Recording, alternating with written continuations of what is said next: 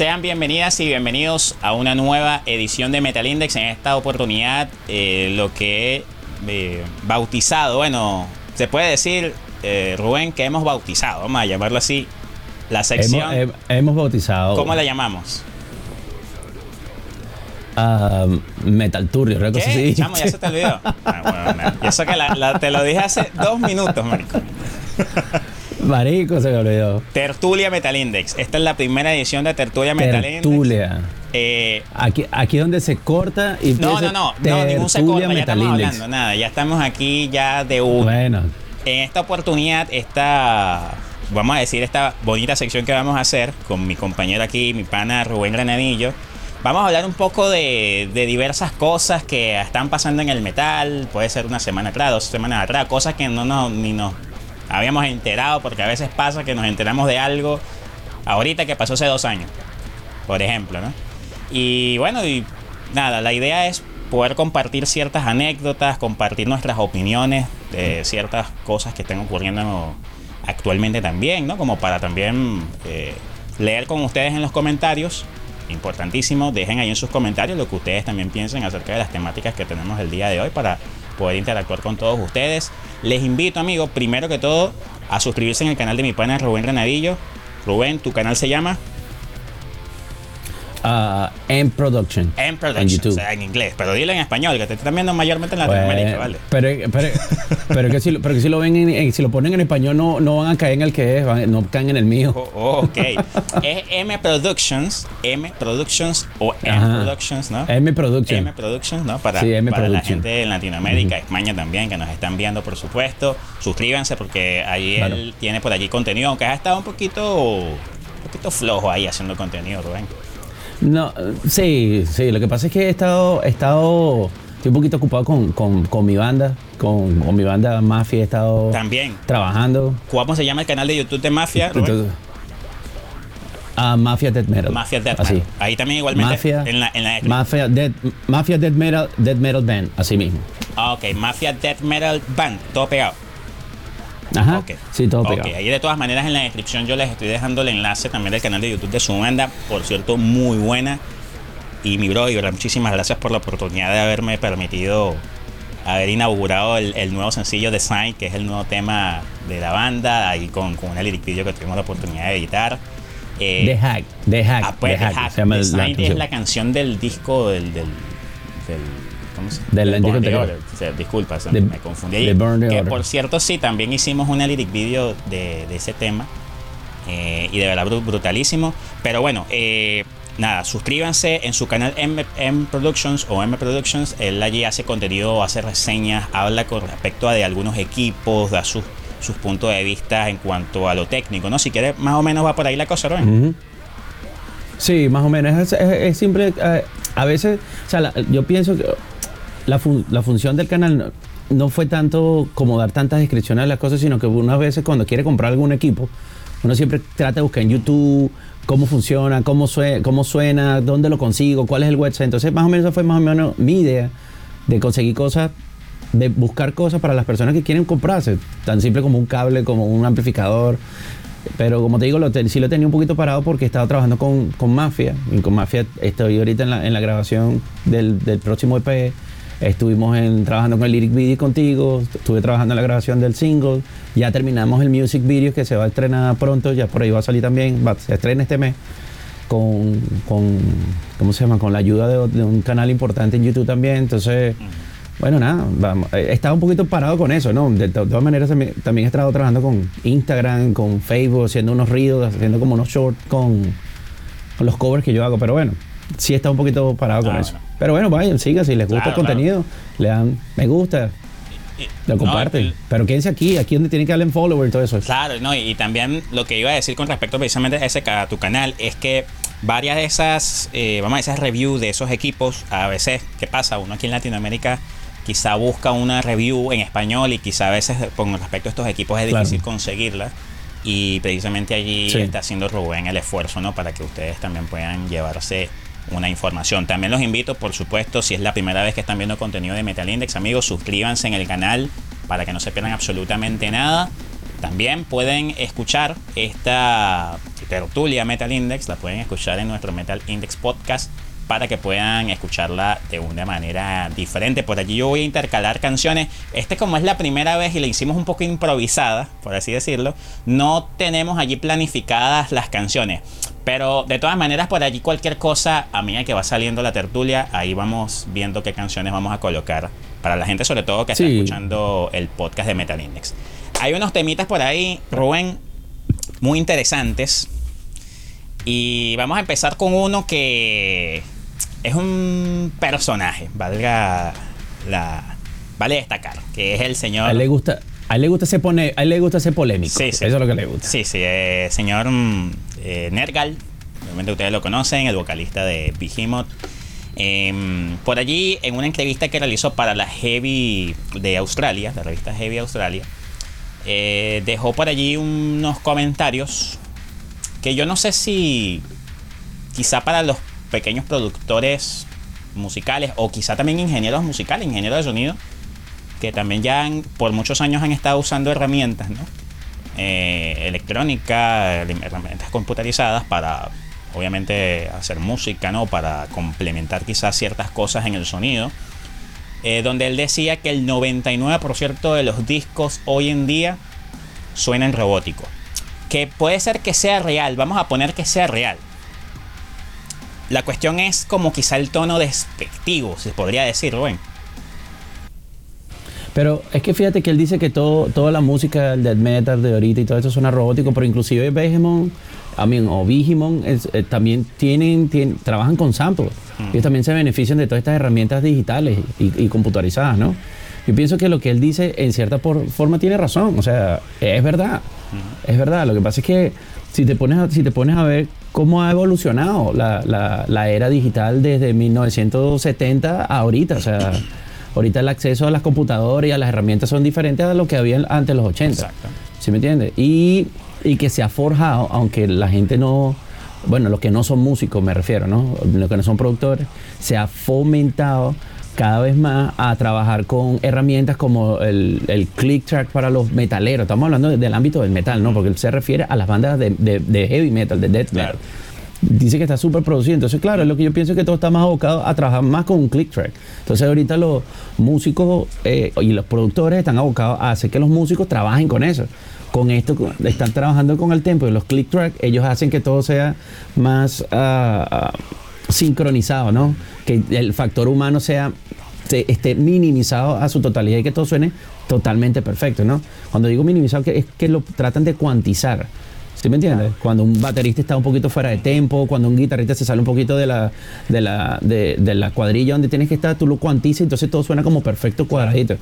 Aparte de utilizar los mismos, los mismos impulsos de pantalla, los impulsos de pantalla son como los sonidos de gabinetes de, amplificadores, los mismos samples de batería, que sí de caja, de kick. Él dice que todo está robotizado y yo pienso que sí. Yo pienso, yo pienso que a este punto sí, porque todo el mundo tiene acceso a las mismas, a las mismas herramientas que, los grandes productores. Entonces, ¿dónde está el secreto aquí? Digo yo, que ahí es donde, donde viene el ingenio, ahí es donde viene que no tienes que hacer lo mismo que hace todo el mundo. Puedes utilizar la misma herramienta, pero puedes utilizarlo de una forma artística. ¿Sí me entiendes? Puedes mezclarlo con otras cosas. ¿Ves lo que pienso pero, yo? Tú sabes que lo que a lo que yo, es mi, es mi opinión. Claro, no, pero no, no, es que en es que como te digo, yo yo por eso te digo, o sea, vamos a poner que, que tenga la razón. A lo que voy es que de alguna manera es como que suena un poco despectivo el comentario. O sea, como que. O sea, fíjate que en el mismo artículo hay una cosa muy interesante que él hace una comparación de lo que hizo en su última producción con todo lo demás. Entonces él dice así como que, no, este, bueno, sí, eh, hay, hay, bandas que me dicen que no, hoy logramos conseguir el sonido, ese sonido orgánico, ¿no? Entonces él dice que vaya, escucha ese disco de, de, esos músicos que le dicen eso. Y él se da cuenta y no tiene nada que orgánico. no tiene nada orgánico. Que como te digo, puede ser que tenga razón. Puede ser que tenga razón. No le, voy a, no le voy a quitar su razón. Pero es como que, o sea, lo que esas bandas hacen es como que no vale. Y lo que él sí hizo en su último disco, por ejemplo, en el, en el Opus Contra Natura, sí porque en este disco grabamos así, que no sé qué más, trabajamos con tal productor que ha trabajado con Slipknot, que ha trabajado con este. O sea, de paso, fanfarronea un poco los productores con los que trabajó, de la forma en que trabajaron respecto a los demás. Pero yo pienso que también, acuérdate que ahorita hay un, hay un factor interesante con respecto a, la- a lo que es las promociones musicales y, y con las redes sociales, ¿no? Que la mejor forma de promocionar algo es creando polémica. Mm. Y este tipo sabe cómo hacerlo, Sí, este tipo sabe cómo decir tres, cuatro vainas y la gente de una vez, eh, como se, se activa para empezar a atacarlo. Es, es una vaina y yo pienso que mucho va de eso, porque lo que él está diciendo es una realidad. Sí, pero sí. una realidad que hasta él, o sea, él no, él no puede decir, él no puede decir que en el último disco de Vigimon no utilizaron eh, a- herramientas digitales. Es, es mentira, o sea, no, es, es totalmente Es que falso. Yo digo O ahorita, sea, ahorita el 100% de la música, inclusive el pop, inclusive el, el joropo, huevón, tú te vas Sí, al joropo y tienes samples digitales, o sea, es una que vaina, vámonos- es una, es una vámonos herramienta. al rock de los 80, eh, Rubén. Para decirte un ejemplo, el rock de los 80. A partir yo creo que, bueno, no sé si exactamente, yo creo que incluso antes, incluso, incluso en la, creo que en la entrevista que le hicimos a Sardonic, le invitamos a ver esa entrevista muy interesante que le hizo mi pana Washington, que por cierto le mandamos un gran saludo al pana Washington, ¿vale? Allá en Florida, mi bro, a toda la familia también. Por cierto, también feliz años para todos. O aquellas personas que están aquí enganchadas. supuesto. Feliz año para Coño, todos. sí. ¿vale? Feliz año. Y Y saludos a Washington, que pronto nos vamos, pronto nos vemos por allá, que voy, voy para allá con Oye, Mafe. ojalá, ojalá- oye, ojalá que sí, ojalá que se dé eso, ojalá que sí, de pana que sí. Sí, ya se está hablando ahí. Sería- Ya se está hablando de eso, pero sí. Será sí voy. brutal eso. Pero este, una de las cosas que, que ah, se me fue la, la idea de lo que estaba hablando. De la vaina de los 70, Ah, te fuiste con la vaina de los Ah, bueno, 70, que eso. Sardoni te Bueno, dijo, tal, que tal. Sardonic precisamente decía eso, ¿no? De la, era de la cuestión esta que a veces, yo no sé si es que a veces en el rock y en el metal, a veces se mete como mucho tabú a esto de, de usar un poco la electrónica dentro del rock y eso, cuando en realidad desde los años 70 habían agrupaciones que utilizaban eh, herramientas electrónicas, utilizaban sintetizadores, valga la redundancia, para incluso Sí, adornar y, y de alguna manera también maquillar la música. O sea, es algo que ya existe hace muchísimos años. Que a veces en estas épocas... Usado de forma Sí, artística. que, que claro. en esta época se esté como haciendo tabú de eso, me parece como que también un poco absurdo, ¿no? Yo digo, una cosa que yo una vez te, te había comentado, que habíamos hablado acerca del último trabajo de, de Lorna Shore, este Pain Remains. Ya, yo siendo sincero, o sea, sinceramente, el disco es brutal, pero como decimos en Venezuela, me parece demasiado mojonero el disco. Porque yo creo que este es un disco que sobreexagera lo perfecto. No sé si decir perfecto, vamos a decir lo más cercano y lo que roza lo perfecto. Que, que, el- que yo no digo que el baterista, por ejemplo, el que una de las cosas que a mí me parecía vulgarmente exagerado era el sonido de la batería, la ejecución tan milimétricamente perfecta de la batería, que yo no digo que el tipo no lo puede hacer en vivo, pero es que quizá eso del sonido, ¿sabes? Podría ensuciar un pelín más el sonido, ¿no? De hacer que fluctúe un poquito más el sonido en la grabación. Creo que eso es a lo que hace esencial también lo que es una banda de rock, porque eres una banda de metal, pero eres una banda de rock en general. Entonces, el rock también trasciende una, a, una, a una forma, ¿no? Por así, por así decirlo. Pero es que fíjate que ese es el comentario de Nergal. Nergal dice que eh, él dice que la- la- las producciones ahorita rayan en tan en lo perfecto que son Claro, inoíbles. pero o sea, ese- son tan perfectas que ya no. Es el comentario de él. Por Pero eso viene también relacionado este- con el comentario de, de, de Nicky Six, Ajá. ¿sabes? Nicky Six dijo lo mismo en una entrevista en, en un classic rock, oh, uh, una revista de classic rock, que él ya estaba como cansado de todo este peo moderno y que todo sonara perfecto y que él extrañaba que cuando los guitarristas no tocaban el acorde bien, cuando el baterista no tocaba en el, en, en el tempo que era, porque eso le daba el sabor, ¿no? Que eso le daba el sabor a la música. Y en cierta forma es verdad, pero es que la, la, la evol- la evolución del, del, del, Del- género, mundo en general, está- ni siquiera, eso, no sí. ni siquiera estoy hablando del género, estoy hablando de la evolución completa del mundo en general. Todo el mundo está digital, todo el mundo está, tiene herramientas para mejorar todo lo que están haciendo. Aquí estamos hablando tú y yo, yo estoy en Estados Unidos, tú estás en Perú. Y aquí estamos conectados, estamos teniendo una Exacto. conversación que hace 20 años te no hubiese pasado.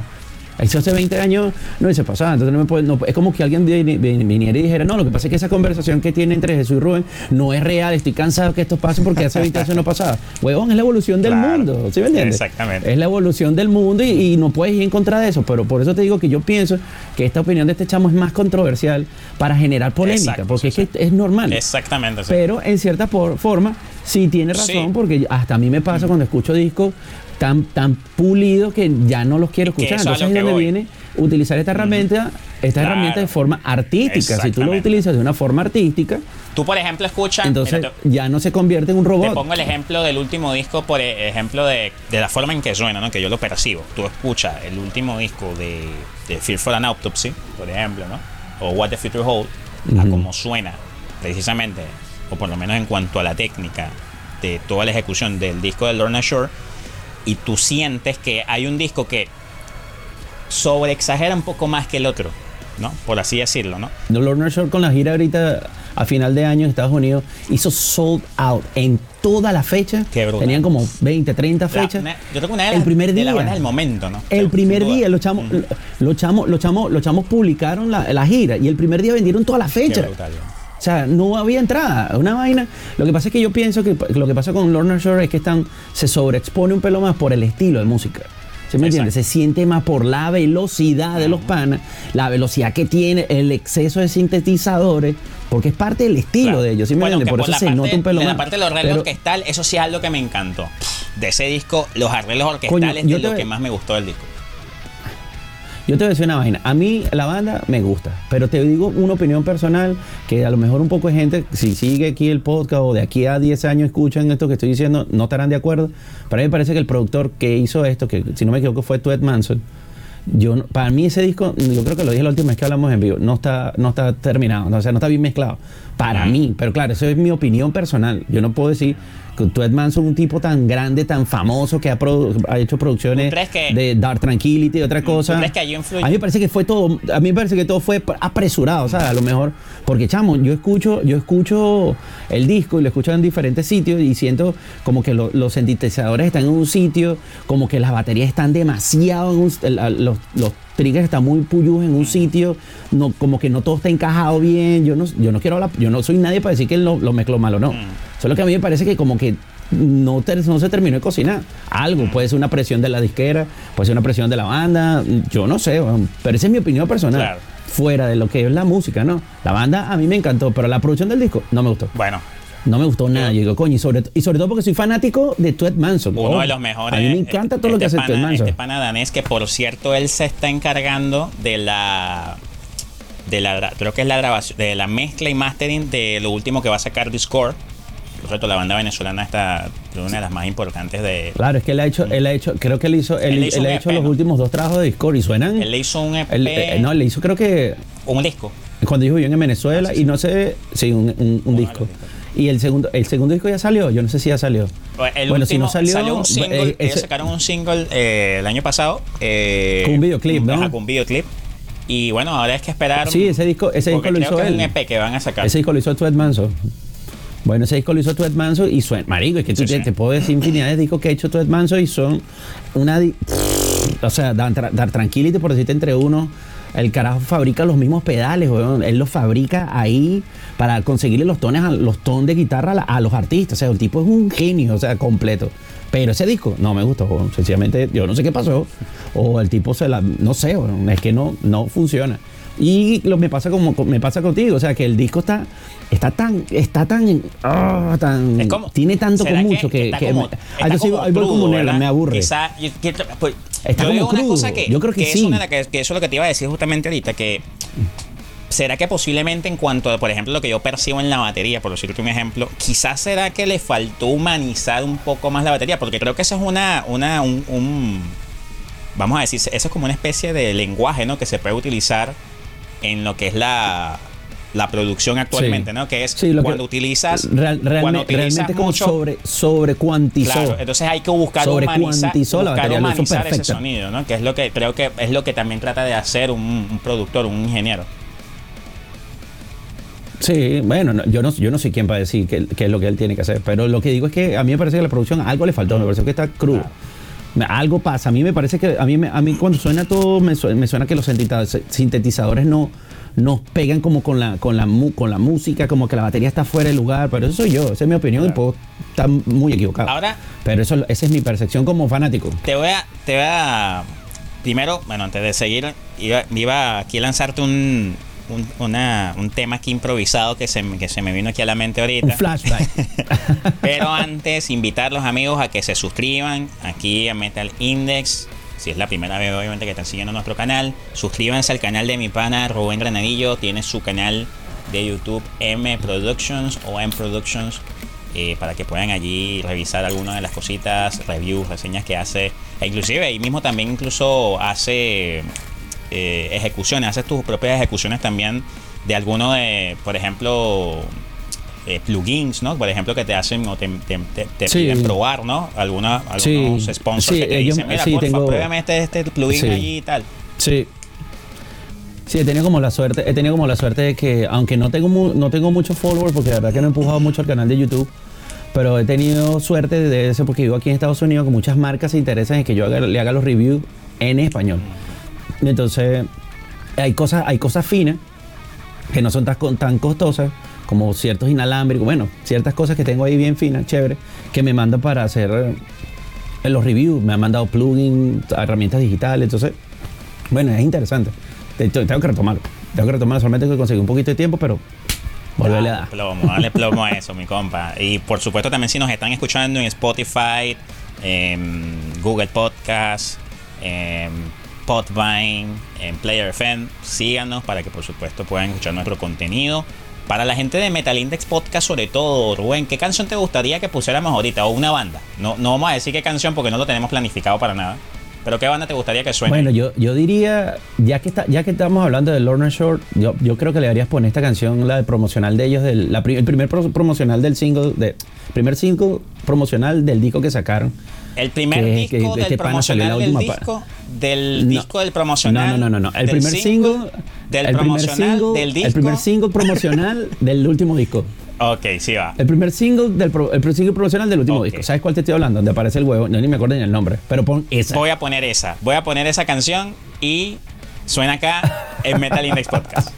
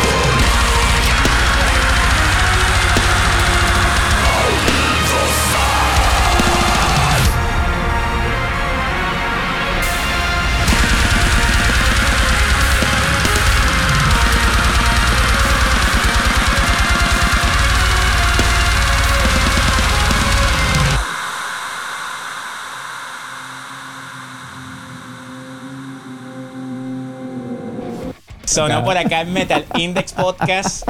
Sonó esa canción que dijo Rubén.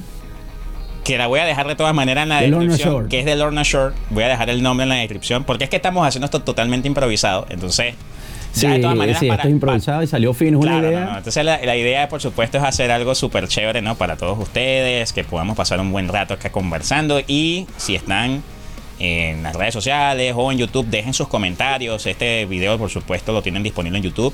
Dejen sus comentarios, díganos qué opinan de estos temas que hemos estado conversando para que podamos interactuar con todos ustedes. Y otra de, la- de las cositas que, que sonó bastante en las redes sociales, en páginas web especializadas, que inclusive eso fue, aparte también de la dinárica que lo, lo lanzamos allí en las noticias Metal Index, la última edición, la 17, también otro de los, de algo que fue noticia, que parece algo que para otros estilos musicales puede ser muy normal, como el reggaetón, el pop, etcétera.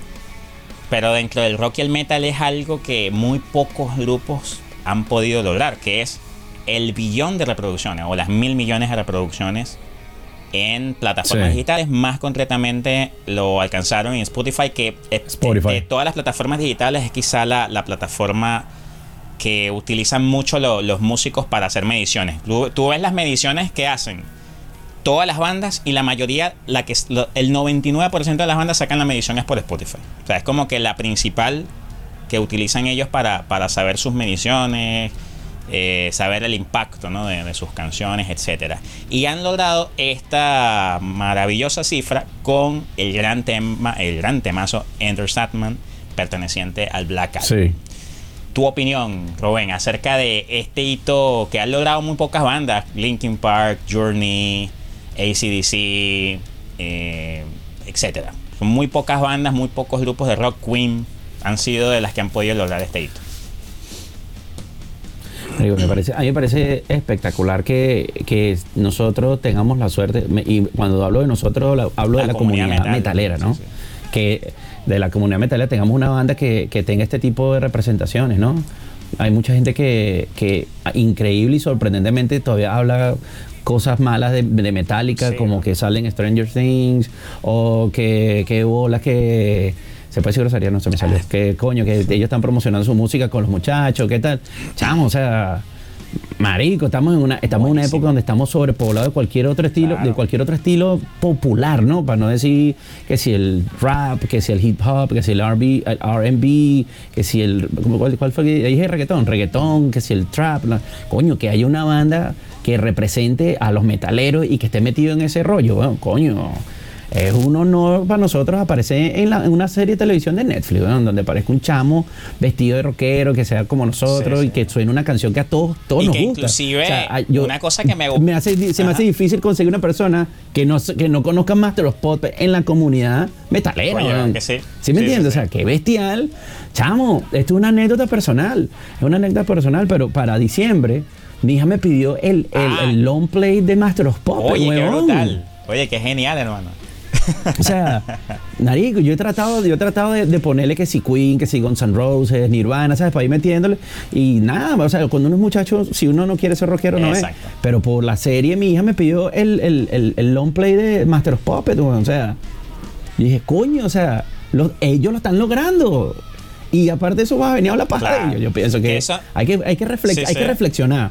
Hay que reflexionar. Exactamente. Hay que reflexionar un poquito. Si nosotros realmente queremos que esta cultura prolongue un poco más, coño, tenemos que apoyar y aplaudir lo que estos panas están haciendo. Y todos, todos los que están trabajando en la escena metalera, ¿no? A nivel mundial.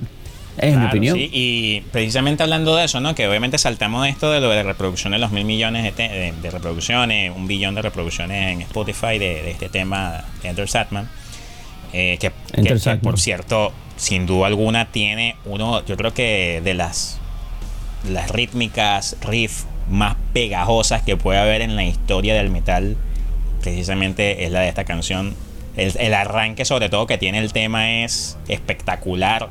O sea, es uno, yo creo que es una de las canciones que de verdad que es un hito en cuanto a la, a la forma en que se compuso. O sea, es, una, es un tema que te genera ya esa expectativa, esas ganas de, de- desde el Sí. arranque. O sea, eso son cosas que han alcanzado muy pocas bandas, como por ejemplo esta canción de, no recuerdo ahorita el nombre de la banda, que, que canta Eye of a Tiger, el ojo del tigre.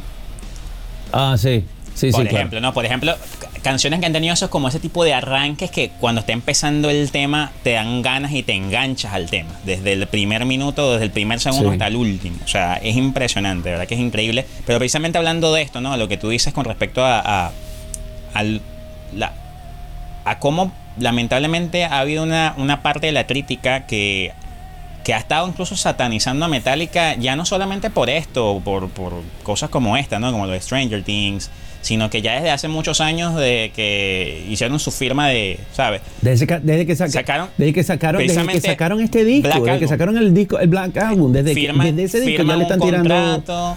Eh, que el- obviamente también no, porque se venden, porque se lanzaron en la televisión, pero es que yo me acuerdo mucho de un chiste. Hay un chiste, ¿tú te acuerdas de Yayo Gurini? De Yayo, el, el argentino este que es un comediante. Sí, creo que sí. Este, él decía, él, él hacía una reflexión con respecto a esto de las bandas de rock, ¿no? En, en- me acuerdo que eso lo dijo, creo que fue en un Twitter, que él criticaba a una persona que de- criticaba, valga la redundancia, que se metían con la gente que hacía música comercial. Entonces decía, este, eh, no, ¿por qué vienen esta gente, estos, estos pseudo rockeros a criticar a las bandas que si son o no comerciales? Pero vos qué querés? Claro. Que, te- que, que- que hagan música y después se pongan a vender abón. Entonces, era una cosa, o sea, ¿a qué músico o qué persona que está tocando un instrumento no le gustaría, por muy que lo sienta algo como, como difícil, para no decir imposible, nada en la vida es imposible, pero que sienta como muy difícil vivir de la música, dime tú si no tiene esa mínima esperanza, esa, esa, ese sueño de poder decir, Claro. montarme siempre en un escenario y vivir de esto, de, de- de grabar, de hacer música, de colaborar con otros artistas que por eso también me paguen, ¿me entiendes? De hacer algo que me gusta. Claro. Entonces, fíjate esto, fíjate este tema que tú estás hablando. La gente le, habla, la gente se mete con Metallica desde que sacó el Black Album y firmaron con esta disquera, pero nadie dice nada cuando Megadeth firmó con Capitol Records Ah, bueno, fíjate. para sacar el Rust in Peace. ¿Sí o no? Y fue una y Capital Records era uno de los monstruos, monstruos, monstruos disqueros de ese momento, pero nadie dijo nada de Megadeth. ¿Sí me entiendes? Entonces, lo que pasa es que Metallica es un fenómeno que nadie puede negar, weón. Y los fenómenos generan eh, eh, tanto hate como buenos comentarios. Eh, Son un fenómeno. O sea, duela a quien le duela. De aquí a 100 años se va a seguir hablando de Metallica. Hace- los tipos van a morir, pero van a seguir hablando de Metallica. Metallica es la banda más grande de metal que ha parido la esta, o sea, la música. No hay na- nadie, na- es muy difícil, es muy difícil que alguien sea tan grande como ellos. Sea, fueron en el, nacieron en el momento perfecto, estuvieron en el momento indicado, trabajaron en su, o sea, todo les salió bien. O sea, Y posiblemente... un- una comparación en la época, yo pienso que puede ser Led Zeppelin. Led Zeppelin toda la vida van a hablar de Led Zeppelin. Los, los puros ya van a pasar a mejor vida y Led Zeppelin sigue sonando. Mm. ¿No, no te Sí, das sí, cuenta sí. de esto? ¿Y después esto quién? Metallica. O sea, yo no, no, no sabría quién podría ser el sucesor de Metallica. Está bien jodido. Sí, sí. Eso sería una conversación interesante Eso. para, un, para, sí. un- para uno de estos uno de estos videos. Se- según, según tu opinión, ¿cuál sería la banda que está más proyectada a entrar es entre esas bandas legendarias? Yo tengo mi opinión. Yo tengo mi opinión ahorita. Yo más o menos puedo decirte, creo que quién. Yo creo que sé cuál, no, no, voy a, no voy a pensar que sea la misma, a lo mejor puede ser que sí sea la que, la que yo, la que tú estás pensando. Dime cuál, dime cuál. Y ya, yo te digo. No, no, pero si vamos a hablar de eso, tiene que ser una banda relativamente moderna, no puede ser una banda Claro. que se haya formado a, a Claro. principios de los 90. Dale, está bien. Voy a soltarla a ver. Ahí yo te suelto. Gojira. Es Gojira, es Gojira. Ah, claro. Es Gojira. Lo que, lo que pasa es que, claro está, Gojira está yendo a ese nivel, inclusive en cuanto a popularidad, pero no voy a hablar de la grandeza, pero en cuanto a popularidad, la banda que ha estado yendo a ese pico es Ginger también. Sí, bueno, pero Está Ginger yendo- todavía es muy nuevo. Todavía es muy nuevo, todavía pero es nueva, está duro. pero está yendo, pero claro, pero estamos hablando de que Ginger es una banda que se funda, o está empezando a sacar discos desde cuándo, desde 2011, 2012. 12, 12. ujú, 12, Gojira está creo. sacando discos desde cuándo, 2007, 2005. Sí. Sacando discos. Entonces, dale cuenta, date cuenta de a la proyección que también está llevando, está llevando Ginger, ¿no? Por el tiempo que tiene. Entonces, puede ser. Lo que pasa es que, es- ¿cuál es el- uno de los detalles que yo considero de lo que es la música actualmente? Que a- anteriormente, por decirte así, ¿no? Salían 200 bandas. Y de 200 bandas, una o dos o cinco eran generalmente las que estaban arriba. Pero ahora, ahora no son 200 bandas. Ahora son, son 2 millones. Que, que cada, que cada músico de cada banda actualmente tiene otro proyecto aparte con otros Sí. músicos de otras bandas. Sí, sí, Entonces, sí. claro, ¿qué pasa? Que una de las cosas que yo considero que actualmente ocurre es que anteriormente quizá vivir de la música era un poco más fácil, entre comillas, porque obviamente no eran tantas las bandas que salían, sino que eran más unas bandas y fanáticos. El fanático era que quería ver a la banda, pero ahora está pasando que mucha gente ahora no solamente es que quiere ver a la banda, sino que también quiere tocar como esos músicos y quieren hacer música y, a- y a- y aparte que la, venta de instrumentos ya es obviamente actualmente es un poco más económica, ya hay instrumentos Accesible. más económicos, hay más herramientas de grabación más accesibles que hace que, el que ahora la gente sienta que puede grabar y puede hacer su propia música. No, Entonces, y, lo- y lo- y no, y no nada más que lo siente, que lo pueden hacer. Que lo pueden hacer. hacer. Entonces, Que eso tiene sus pros claro. y sus contras también, ¿no? Eso tiene sus Claro. pros y sus contras ¿qué de no ir con un profesional a hacer eso. Exactamente. Entonces, ¿qué pasa? Que ahora la torta ya no se divide en 200 bandas en cuanto a, al dinero ¿no? que se genera en la Claro. música. Ahora se divide en 4 millones de bandas. Entonces ahí es donde se hace, ¿me entienden? Por eso es que ahora, eh, eso quizá como tú dices, puede ser un debate o una conversación muy buena para otro... Otro, Para otro video. otro- Está fino. Otra tertulia Metal Index, pero de verdad que Otra es un tema bastante interesante. Hay una, ¿sabes qué? Algo que estaba hablándote ahora en la tarde. Hoy justamente estamos haciéndola a 9 de enero, día lunes 9 de enero, estamos haciendo esta grabación. Y yo te había mencionado algo muy interesante, Rubén, que yo, yo estoy seguro que segura, seguramente te van a vender por allí quizá algunos, algunos títulos. Que es discos que a pesar de la cantidad de tiempo que tienen que salieron, suenan hasta más vigentes y más potentes que trabajos que han salido hoy día. El Y primer disco es ellos- Suffocation. Primer disco es Por Suffocation. ejemplo, el primero, el que yo te estaba hablando precisamente ahora en la tarde era el Dystopia de el Beneath the distopia de de Beneath the Massacre. Yo me, yo me, me había buscado por allí el disco en, en formato WAV para escucharlo sin, sin pérdida, ¿no? Hermano, yo, es que vulgaridad de sonido, Sí. qué vulgaridad Sí, sí, de técnica, qué... Y de paso que tú lo escuchas y hablando precisamente de lo que estábamos hablando, de, de lo que era ese sonido electrónico, robótico, no se escucha un disco muy procesado, se escucha Es que los, incluso la es que los panas tocan, es que los panas tocan así. no, es que estos tipos son así de buenos tocando sus instrumentos. o sea, sí. Ese, por ejemplo, ¿qué, qué discos, qué otros discos aparte de ese del primero de Suffocation? Ese primero de Suffocation, si no me equivoco, es el Ifiggy de, For- de Forgotten. Yes, ese mismo es. ¿Es, ¿Es ese que tú dices? Ok. Es el que yo digo. ¿Cuál otro, ¿Cuáles otros trabajos tú consideras que al día de hoy suenan muy potentes, soean muy vigentes Después de, después- que- que, eso- que ha, que ha- que ha envejecido muy bien y se mantiene, se- inclusive y se hasta mantienen sonando tal demasiado cual. vigentes? Ah, Yo tendría que decir el Epitaph de Necrophagy. Es un, es un Eso, disco que. mira, justamente cuando, del cuando estábamos 2004. hablando de Del Nergal, 2004. Del 2004. Eso, eso te iba a decir, mira, justamente que estábamos hablando de lo de Nergal, ese disco me vino a la mente, el Epitaph. ¿Por qué?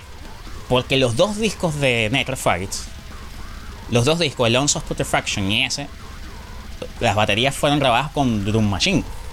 Las baterías no fueron grabadas en estudio. Y, bueno, igual que, igual, igual que Meshuga, Meshuga también tiene un disco con Drum Machine. No me acuerdo ahorita Que, el nombre, si no me pero ya te- te, equivoco, lo es busco. el, el Cash, Cash 33. Cash, ¿Y, Cash cómo, y 33. cómo suena? Ese. ¿Y cómo suena? brutal. Suena- Pero ¿qué pasa? Que ahí, ahí es donde voy. Que los productores han sabido mínimamente humanizar un poco ese sonido. Que hace que sea lo más cercano a lo que puede ser una ejecución real, ¿no? Para, por, por- por llamarlo de alguna manera. Ahora, un disco que a mí me ha parecido, Rubén, que, que yo digo, o sea, qué vigente suena este trabajo. Te voy a nombrar dos. El The Impossible of Reason de Chimera, de Chimaira. Coño, sí, vale, disco- ¿verdad que que sí? ese disco, ese disco es del año 2003. Qué buen disco. Qué buen disco, sí. El The Impossible of Reason. Ese es un disco que, imagínate, va para 20 años. Y suena, suena ahorita. Suena, y suena, suena. a hoy. El Obsolete de Fear Factory. Sí. Año 98. Sí. Sí, marico, pero es que si hablamos de Fair Factory ya... no, pero es lo que digo. Fair Factory ese, y esa es una banda que también precisamente... Ha sido demasiado pionero en el, en el peo de hoy. Habla, habla mucho del, del, del rollo de hoy, marico. Fair Factory, lo que es Fair Factory y Meshuggah son los papás, son los padres hoy ahorita del metal nuevo, del metal moderno de hoy en día. Fíjate, de otro disco de Meshuggah que también es viejísimo, que también es ya un disco que, que, yo me quedo loco cómo pasan los años. O sea, yo me acuerdo que ese disco lo descubrí fue, yo lo descubrí en 2004, pero ese disco lanzó, se lanzó en sí fue en 2002, que es el Nothing. ¿Qué pasa? Que ese disco, ese disco sí se grabó en ese disco, la primera versión 2002 se grabó en estudio. Qué duro pero ese disco, cuando se grabó, se grabó la primera vez, se grabó con siete cuerdas. Pero ese disco, yo creo que fue que la banda quedó muy inconforme como sonó. ¿Qué hicieron ellos? En 2006, ellos regrabaron ese disco por completo, lo relanzaron y lanzan esta versión 2006 que es una bestialidad. El Nothing versión 2006. Y fíjate, es un disco que va para 17 años. Y sigue pateando culo ahorita. Sigue pateando culo. Pero es que sigue, si, si supieras. A mí, me, a mí, yo, fíjate, con respecto a, a Meshuga, ¿no? Yo me acuerdo, escucha esto bien, weón, cuando estaba el peo en Napster, Napster, en el 99. Yo, ya yo estaba utilizando Napster en mi, en mi casa descargando música. Y me acuerdo que me pude descargar coño, ¿cómo se me fue? Se me fue el nombre ahorita de la banda, pero uno de los que me puede descargar fue el, el Destroy a Rising Proof de Meshuga, marico. Ese o sea, una, ese, disco es 94, ese, es 95, ese es 95, pero, pero ah, yo lo vengo escuchando en el 99. Antes de ese disco lanzaron un EP que se llama Nom. ¿No lo has escuchado? no la has escuchado. Sí, Escúchate ese EP, hermano. Ese EP me lo recomendó. Le voy a mandar un gran saludo por si lo está viendo este, este video. El panel Luis Os, Bueno, se llama. No voy a decir el nombre completo porque él es un poco misterioso con lo de su nombre. Pero es el pana Ciros, que es el vocalista de Cirrosis, que es una banda de technical metal, metal técnico mexicana, es una banda muy reconocida en México. Es brutalísima esta banda. Eh, y él me recomendó ese P, hermano. Yo lo escuché apenas el año pasado. No sé, de todas maneras, ahorita no me viene a la mente exactamente cuándo fue que nació. mira, yo de verdad que estoy buscando hacer que mi set, poder yo tener la computadora aquí al frente, en algún momento lo voy a lograr para poder sacar los datos un poco más concretos, ¿no? Pero creo que fue antes, creo que fue un año antes o un año después del lanzamiento del Destroyer Ace Improve. Bueno, marico, para esa época, en el 99, fue, me descargué SM Sugar y me descargué el primer disco de Devil, Driver. No sé si tú has escuchado ese primer disco. Claro, el primer, disco, el primer disco. Que se llama Devil Driver. 2001. Claro, que es homónimo, que es una portada crema. Sale un que como crema. Sí, bueno, sí, creo que es por ahí. Es un discazo. Ese disco creo que es 2001. Increíble. Es un discazo. Es, increíble, weón. Increíble, weón. De verdad que sí. Es, es, increíble. Y yo me quedé loco, weón. Yo me quedé loco. Y este pana viene de Cool Chamber. Y en Cool Chamber no sonaba así. No, no. El, el, el vocalista, era, más, era más nu metal. Mm. Sí, sí, y saca esta vaina increíble. De que, que, habían tenido problemas con la banda. Y. Creo que tú confundías las épocas porque este disco es 2003. Este disco es 2003. Pero bueno, por ahí estoy. bueno, era por ahí la cosa. Pero ese incluso ese disco fue una, una obra maestra de Roadrunner. Roadrunner en ese entonces estuvo metiendo el palo durísimo con, con muchas bandas, Slipknot, Trivium, eh, Devil Driver, Chimera, Fear Factory. Había un montonel de bandas que tenía en su line eh, eh, Roadrunner. Tenía hasta, eh, tenía hasta, tenía hasta a Dayside. Llegó a tener Roadrunner Records. Llegó a tener a Dayside, que en ese entonces era creo que Road tenía creo que otra, otro nombre Tenían otro nombre, no recuerdo exactamente. Ellos tenían, antes de ser Roadrunner, ellos tenían otro nombre, no recuerdo exactamente. Era por el mismo Road, pero no recuerdo exactamente el nombre exacto. Pero sí, Sepultura. Fue parte Sepultura también estuvo ahí. Sí, claro. este, no, no, no, es increíble, de verdad que eh, lo, lo, que han hecho algunas bandas todavía. Y eso es por nombrar algunos. De, igualmente les invitamos, amigos. ¿Qué discos consideran ustedes que ustedes escucharon hace 15, 20 años, que todavía son tan vigentes, que incluso son mejores que de discos que salen actualmente, con toda la tecnología que hay ahorita, con toda la cantidad de muy buenos ingenieros que hay, todavía no superan a grandes discos que han salido. Voy a nombrar otro del Brutal Death Metal, que a mí me encanta, bueno, yo la considero una banda de Brutal Death Metal, que es el I Monarch de Hate Eternal también. Ese disco. Sí, del, del, año 2005. Y esa es una batería que se grabó así mismo como suena La grabó él mismo ahí en su Man Studio. Este Derek Roddy, que fue el baterista de ese disco. Este. Derek Roddy, sí, Derek Roddy incluso- grabó la batería. cre- Creo que incluso grabaron con cintas la, la- la batería. Pero, o sea, la forma en que ecualizó la batería este pana. Y, Sí, el- el mastering en general, la grabación en general fue espectacular. fue- y aparte las composiciones que te puedo decir, para mí es el mejor. para Eric, mí es el Eric, mejor Eric, disco Eric Rutan. ¿no? Eric Eric, Rutan. Rutan fue que hizo. Pero es que si te para pones a ver el muchos discos, disco. Pero es que hay mucho, hay mucho, es que ahí donde, ahí donde viene la, ahí donde viene la, yo pienso, donde interviene la, la- la vaina de, de más conocimiento que herramientas digitales, weón, porque o sea, las herramientas digitales son para ayudarte a desarrollar tus conocimientos, ¿no? De una forma artística, digo yo. Ahorita todo el mundo, porque todo el mundo ahorita compra un sample de batería, lo pone y ya suena. Y ya, y lo ponen a sonar y así suena maquinita y todo el mundo suena igual. Estos panas son ingenieros de sonido, o sea, es que eso, eso es, un- es una carrera, tienes que estudiarlo, tienes que ir para la universidad, tienes que entrenar tu oído, tienes que trabajar, o sea, un- o- para nombrarte otro disco que para mí no joda, sigue estando en vigencia. Y no y no digo los primeros porque los primeros también me gustan todos pero digo en cuestión de sonido eh, tendría que ser este el de Hate, eh, Hate Crew Dead Troll de uh, Children of Bottom chamo el sonido de guitarra el sonido de batería y este disco del 2003 huevón. O sea no es normal huevón. Tú pones ese 20 disco ahorita compara tú pones ese disco ahorita con cualquier disco ahorita y, y, y tiene, hay que valerle pegado al del 2003. O sea, suena muy. eh, eh, suena muy, muy bien, bueno, O sea, es un disco que, que se mantiene, ha pasado. Y, y así puedo decir cualquier disco de Children of Bodom, No, al, al final yo le perdí un poquito el rastro. Después de los 2010, una cosa así, o 9, ya no le paré más, más bola, pero coño, que son bandas que, que yo pienso que es más que el sonido, creo que es la música.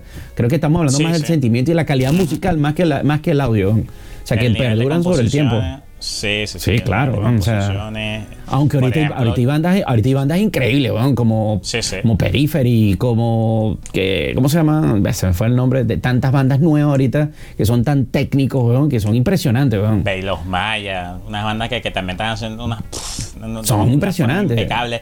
After the Beauty, que también es un pff, rolo de bandón, que ya es una Sí, banda ya poquito eh, vieja, güey. Más o menos 2005, Sí. 2006 empezaron a sacar discos.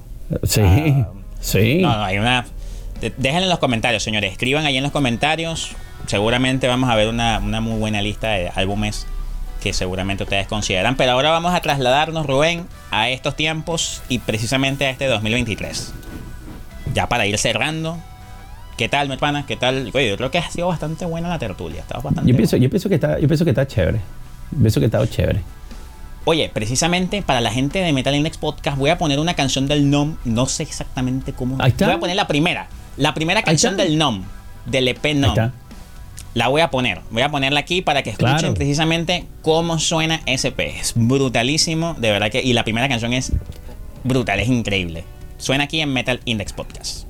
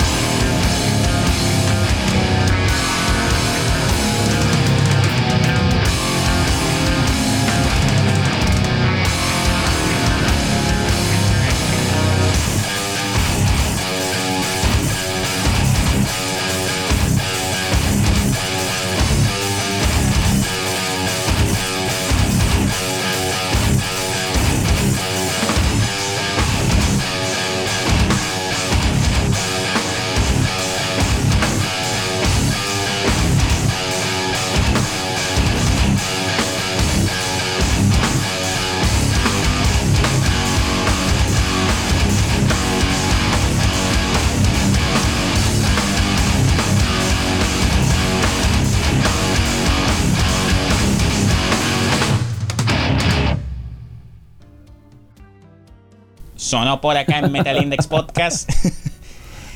el primer tema del EP de NOM, que no sé exactamente el nombre ahorita porque no tengo nada ahorita anotado. Todo esto ha sido totalmente improvisado, pero con todas las ganas de compartir buena música, compartir comentarios, opiniones con todos ustedes.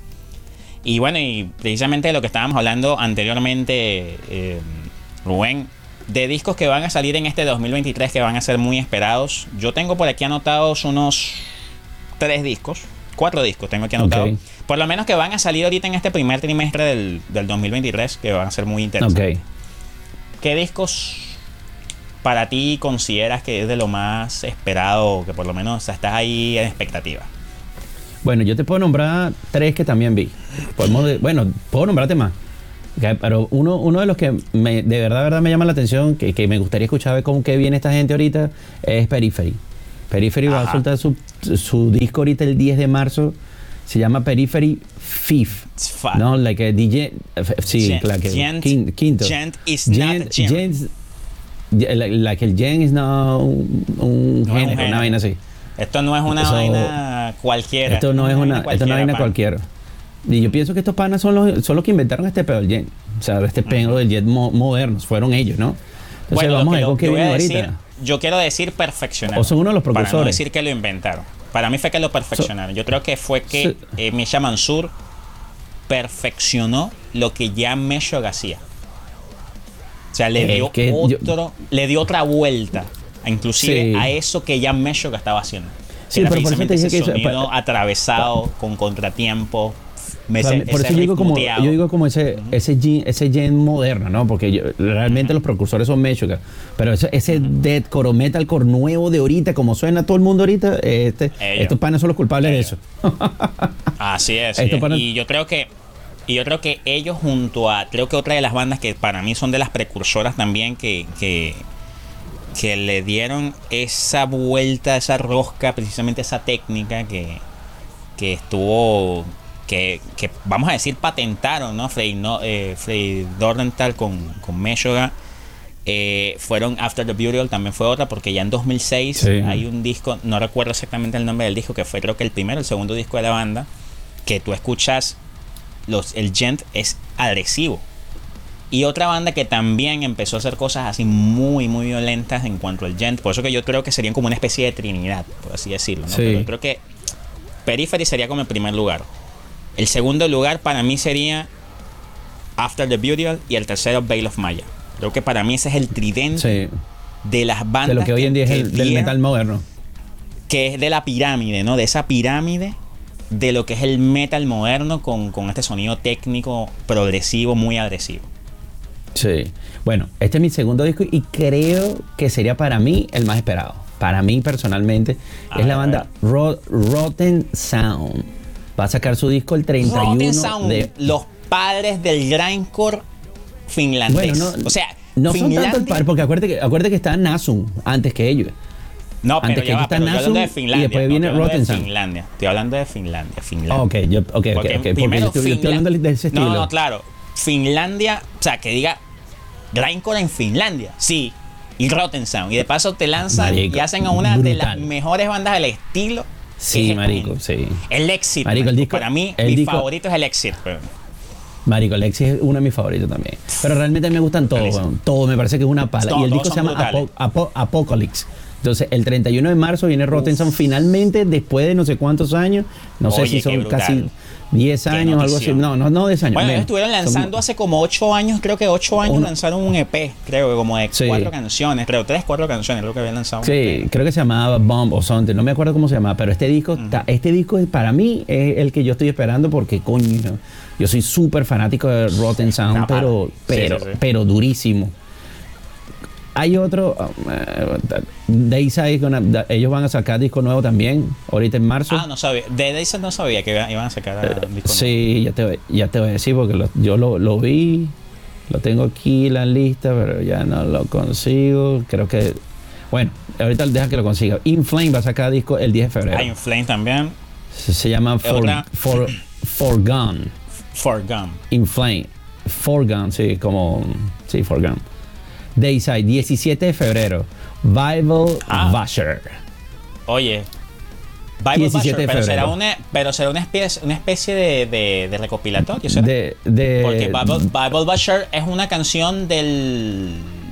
Si no me equivoco, es de. pero así se, llama, así se llama el disco. Aquí se aquí, Pero, aquí claro, dice que es el pero disco. Bible Basher. ah, Bible Basher, Bible Basher. Esa, esa es una canción, creo que es del Legend. De, de- del Legion. De, de todas formas, ustedes que saben mucho más de D-Side que yo, posiblemente más que Rubén también, Déjenlo, déjenlo en díganlo los ahí en los comentarios. Bible Basher creo que es una canción precisamente de uno de los discos de, de D-Side. Ahorita como estamos haciendo todo esto muy Pero bueno, improvisado, aquí dice- no sé si es que posiblemente Sí. sea un recopilatorio, puede ser que sea un disco recopilatorio o un disco en vivo, que sea como de... Porque creo que el Legion era un disco que estaba cumpliendo aniversario, creo que era 25 aniversario o algo así creo, el año pasado. Y posiblemente sea un directo.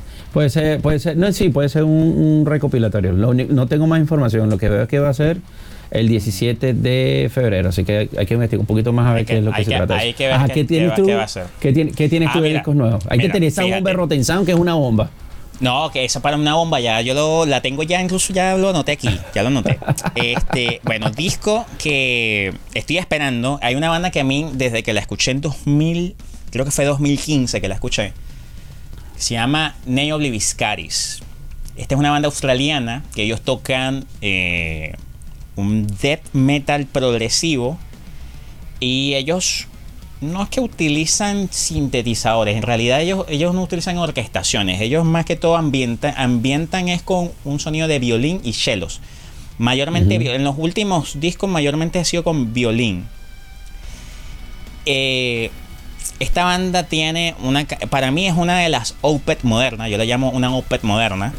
Esta banda es increíble, es una banda que tiene una calidad rítmica genial, unas composiciones con mucha emoción, son muy emotivas las canciones. De verdad que transmite mucho sentimiento, ¿no? La forma en que esta gente toca. Tienen un vocalista, ellos tienen dos vocalistas, que es un vocalista limpio, que es Tim Charles, y Senor, que es el vocalista de Grows, que hace los Growls, los Streams. Sí, los Y la screams. particular es que Tim Charles, que es el vocalista limpio, él es el quien ejecuta los violines. Ok. Él es el que hace, toca los violines en, directo. Este pana toca pff, brutal. O sea, ese- eso es, un showzazo. bandón. Un, show- un showzazo. Es un, Es un una en banda vivo. brutalísima. Es una tremenda banda. Este año van a sacar un disco que se llama Exul. Que ya, bueno, ya son cinco años desde 2017 que lanzaron el disco Orn. Que ese disco es brutalísimo. Tienes que escucharlo también. Pero para mí, por lo menos de lo que han sacado hasta el momento, el mejor trabajo que por lo menos yo le he escuchado a la banda se llama Citadel. Ese es un disco que es una obra de arte. Es una pieza maestra de lo que es el death metal progresivo. Y de verdad que es increíble. Tienen que vacilarse esa banda. Y otra banda que por lo menos de que tengo aquí anotado, bueno, ya hemos hablado del disco de Periphery. Que el otro disco que tengo aquí anotado, ah, el disco de Hacking. Hacking es una banda que he estado escuchando mucho también en los últimos años. Sobre todo desde que sacaron el último disco del Virus. Esa es una banda de eh, metal progresivo eh, inglesa, muy muy buena, de verdad que me gusta muchísimo. Y van a sacar un disco que se llama Fauna, que el disco lo tengo aquí anotado, va a salir el próximo 3 de marzo. Ah, Godsmack también es una banda que estoy esp- esperando a ver Oh, que- sí. Sí, yo vi el de Ghostman también. Y bueno, y Paramore esto- también va a sacar disco nuevo. ¿Qué te parece? ¿No te gusta Paramore, anótalo, anótalo, Paramore. Sí, bueno. This is why se llama. This, This is why se llama el disco de Paramore. No está mal. Paramore. A mí me parece que Paramore, a mí- a mí, no es metal así duro, pero a mí me parece que Paramore es brutal, weón. De pana. De pana está Bueno, bien hecho, la bien, chama. bien, o sea, Bien. bueno, tampoco es que soy fanático así a morir, pero no, no, No, no, no, me desagrada. No me desagrada. buenísimo, buenísimo. Cada quien con sus preferencias y sus gustos, genial. Está bien. Buenísimo, buenísimo, está bien. Me sorprendiste con eso, de verdad que me, me, me ha sorprendido. Coño, Está. Buenísimo, no, está bien. Bueno, pero, Se respeta. o, o sea, no, so- Los gustos, no pana. Eso lo podemos hablar después, después, después que sacar el video, el chalequeo. buenísimo, buenísimo. No, no, pero está bien, está bien, está perfecto eso porque eh, cada quien tiene gusto, o sea, particular. Está fino, marico. Normal, eso es una cuestión de cada quien como persona, bueno, que le puede gustar un, un que otro grupo. eh. A mí, mira, te digo sinceramente, Alternativo. Yo escuché, a mí me, a mí me llamó, me gustó, o sea, a mí me llamó la atención en su momento porque me pareció una propuesta muy, muy sincera de rock and roll. Que era los panas, ¿cómo se llaman los panas estos, los mexicanos estos que tocan rock and roll, que se volvieron burda famosos, que eran, bueno, son súper famosos. ¿Quién? ¿El Tri? ¿Será? No, no, no, que tocan, son unos panes rock and rolleros que son súper, súper mainstream en México. Ah, pero no sé. La tipo, ellos hicieron una canción de rock con, con esta. Ah, con- lo que se pintan, esta- dices tú. Eso mismo, que, que son se- una banda de, Ah. de rock and roll glam. ¿Cómo que se llama? Ah, ah, A mí moderato. esa moderato. Moderato. A mí esa propuesta, esa propuesta de ellos rock and rollera, muy glam, me pareció muy pro porque era una era una propuesta muy, vamos a decir entre comillas, semejante a lo que trataban de hacer eh, o, o lo que lo que se hizo en el glam en los 80. Lo que pasa es que qué pasa que la banda se yo puedo decir se puteó mucho cuando hizo esa canción con, con la, la tipa esta, la cantante de eh, Guzmán, no me acuerdo cómo se llama la tipa esta. la verdad. Entonces, Allí hicieron una canción con Alejandra Guzmán. Alejandra Guzmán. con Alejandra Guzmán, con Alejandra Guzmán hicieron una canción. Entonces, ¿qué pasa? Yo no sé si fue que ahí eh, rozó para mucha gente quizá lo ridículo de haber hecho una canción con ella. Entonces Ah, fue muy, yo- muy criticada. Y entonces, claro, mucha vez- gente vez- le, le- le tal entró mucho nosotros, hate de parte, sobre todo de rockeros y metaleros, le entró mucho hate a esa banda. Tal vez, tal vez, tal vez de nosotros que somos como más metaleros, ¿no? Porque esos panas, esos panas están súper pegados en México, marico. Lo que son esos chamos y, y estos panas, ¿cómo se llama? Panda. Panda. Marico, Panda, eso- panda. están, Mm. pero lo que pasa es que México es un mercado demasiado grande, marico. Usted la llega, Sí, o, sea, una banda la llega a ser en México y no siquiera tiene que salir a ir a nivel mundial. No, O sea, no. le pasa como Pa- lo mismo como los, futbol- como los futbolistas, Los- ¿sabes? Cuando un, como un la li- futbolista la liga de es fútbol. firmado firma en México, marico, les pagan también que Pa' no que se irse para Europa. o sea, claro, no se, quedan van ni para. Europa. Exactamente. Porque Por son cierto, muy tenemos grandes. que tenemos que México hablar de, de, de eso, de, de la, la cuestión esta de los fanáticos del metal contra deporte. Porque hay Miércoles. muchos fanáticos del metal que no sé por qué es como muy en contra de los deportes, no les gusta. Yo, yo me he topado con mucha gente, incluso gente que he entrevistado, que yo les digo, mira, va a ver el juego del Madrid, del Barcelona, tal. y, no me gusta, no me gusta el fútbol, no me gusta el deportivo. A mí, me, a mí me gustan que- los deportes.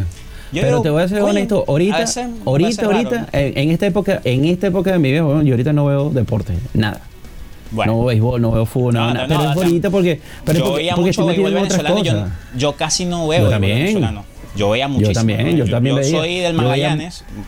Yo soy del Magallanes. Ay, no. Bueno. Disculpa.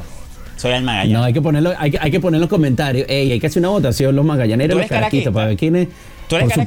supuesto. Por ¿Ves supuesto. qué bola? O sea, puede ser que, tío, es que, es que esta tertulia no podía ser perfecta de alguna manera. Entonces, ahí está. Yo ¿ves? pienso, Está- yo pienso que es perfecta, porque hay, hay un balance. Hay un, hay- hay- tiene que haber un balance. Ah, bueno, tiene que haber un hay un balance. 50-50, Entre- está bien. en- claro, entre los mejores y los magallaneros, ya. Bueno, está bien.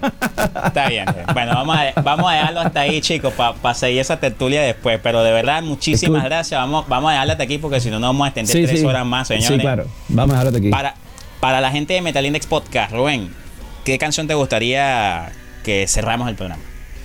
Vamos ¿O qué- a ponerle la canción. Vamos a ponerle la canción. Una canción del disco de Beanies the Massacre. La canción esta que me estás hablando del Dystopia. Del Dystopia. Marico, vamos, a del ponerle, ah, Dystopia. vamos a ponerle la canción Condemned. Que creo que si no me equivoco es la con la que arranca el disco. Esa es Sí. una matraca. De verdad de temas. Es una matraca. Esa. Escuchen, este esa. tema. Muchísimas gracias a la gente que nos está escuchando en Metal Index Podcast. Síganos en Spotify, Google Podcast, Player FM, Podvine, para que se vacilen estas interesantes charlas, estas interesantes tertulias. que Es un nuevo, un, nuevo, un, nuevo, un nuevo capítulo. Un Un, nuevo capítulo de. Ey, gracias, gracias por invitarme, weón. Gracias por No, invitarme. no, gracias, por gracias a ti por, por estar aquí presente, hermano. Gracias a ti más bien. De verdad, muchísimas gracias. Gracias a ti. Gracias a toda la gente, por supuesto, que siempre está ahí pendiente de nuestro contenido. Los dejamos con Condemned de Vinip the Massacre del disco Dystopia del año 2008. Será hasta Bye. la próxima.